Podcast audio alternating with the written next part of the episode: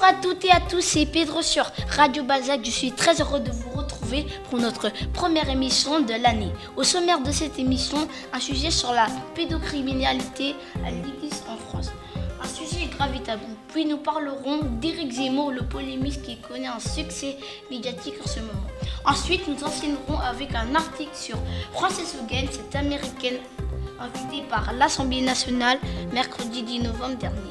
Enfin, nous finirons avec la COP26, un sujet pour parler d'avenir.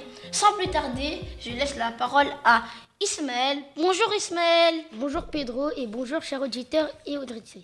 Nous allons évoquer ce jour le sujet de l'indemnisation des actes pédophiles à l'Église. Depuis 30 ans, il y a eu près de 3000 actes pédocriminels dans l'Église. Pour recenser le nombre de victimes, la SIAZ, Commission indépendante sur les abus sexuels dans l'Église, a rendu un rapport qui indique le nombre de victimes. Dans la majorité des cas, les faits sont aujourd'hui prescrits. Les auteurs des faits sont décédés, ce qui rend un recours en justice impossible. Mais suite à la réunion de la SIAZ, l'Église a décidé d'indemniser les victimes en millions d'euros. Ils ne savent pas comment ils vont indemniser tout cet argent, mais on sait quand même, d'après un article du Parisien, que pour y parvenir, l'Église va vendre une partie de ses biens immobiliers. On ne pourra pas oublier les faits horribles commis par certains membres de l'Église mais c'est une première pour l'Église de reconnaître les faits qui sont restés pendant longtemps des sujets tabous.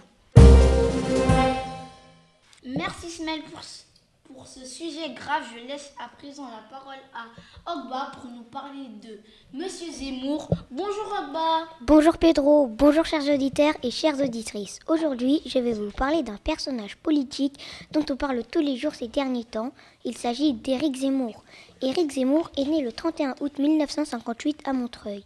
C'est un journaliste, politicien, écrivain, essayiste, chroniqueur et polémiste français. Mais pourquoi Éric Zemmour est-il autant médiatisé? Eh bien, sûrement à cause de ses propos chocs, comme l'indique le Parisien dans un article du 22 octobre 2021. Dernièrement, il a traité la ministre Marlène Schiappa d'imbécile. Lors d'un salon sur la sécurité et la sûreté à Béziers, il disait qu'il fallait enlever le pouvoir au contre-pouvoir, c'est-à-dire enlever le pouvoir aux médias, à la justice et aux minorités. Il dit être pour supprimer la parité entre hommes et femmes. Il souhaite rétablir la peine de mort et assure que l'islam est responsable d'une guerre civile qui a déjà commencé en France. Sa stratégie semble être la provocation. C'est une stratégie de l'outrance. C'est ce qui permet à Éric Zemmour d'être au cœur de l'attention médiatique.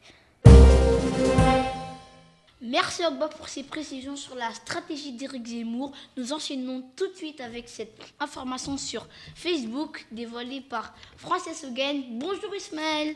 Bonjour Pedro. Bonjour chers, auditeurs, chères auditrices. Je vais vous parler de Frances Hogan. Il s'agit d'une lanceuse d'alerte. Tu peux nous expliquer ce que c'est une lanceuse d'alerte? Eh bien, c'est quelqu'un qui informe sur les dangers des réseaux sociaux. Frances Hogan travaillait pour Facebook. Elle a constaté que Facebook mettait en danger la sécurité de ses utilisateurs, surtout les enfants. Elle a donc décidé de devenir lanceuse d'alerte et a divulgué ce qu'elle a découvert en travaillant au service de Facebook. Pourquoi Facebook nous met en danger? Selon Frances Hogan, le célèbre réseau social diffuse des fausses informations, des contenus illégaux et des incitations à la haine, ce qui, affaiblit les démocraties. Pour elle, il devrait y avoir plus de modérateurs pour contrôler et réguler les publications. Pourquoi Facebook n'engage pas plus de modérateurs? Selon un article de France Inter, Facebook place ses profits colossaux avant la sécurité. L'entreprise sait comment rendre plus sur ses activités, mais elle ne le fera pas parce qu'elle met toujours ses intérêts avant la sécurité de ses usagers. Je cite Frances Hogan. La colère, c'est ce qui engendre le plus grand nombre de clics. Facebook connaît les solutions, mais ces solutions enlèvent ici ou là un peu de profit. Donc soyons vigilants et signalons nous aussi les contenus choquants quand nous le pouvons. Merci Ismaël pour nous avoir à ton tour alerté sur ces dangers pour notre dernier sujet. Je laisse la parole à Aymen pour nous parler d'avenir. Bonjour Aymen. Bonjour Pedro. Bonjour chers auditeurs, chères auditrices. Mon sujet traite de la COP26. La COP26 s'est déroulée à Glasgow en Écosse au Royaume-Uni du dimanche 31 au vendredi 12 novembre.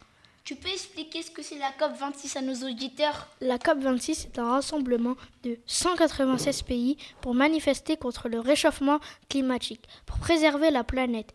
L'objectif est de maintenir la hausse des températures à 1,5 degré. Il ne reste plus que 10 ans pour dépasser ce seuil critique si l'on ne fait rien. Alors, quel est le bilan de cette COP26? 23 pays ont annoncé vouloir arrêter de consommer du charbon.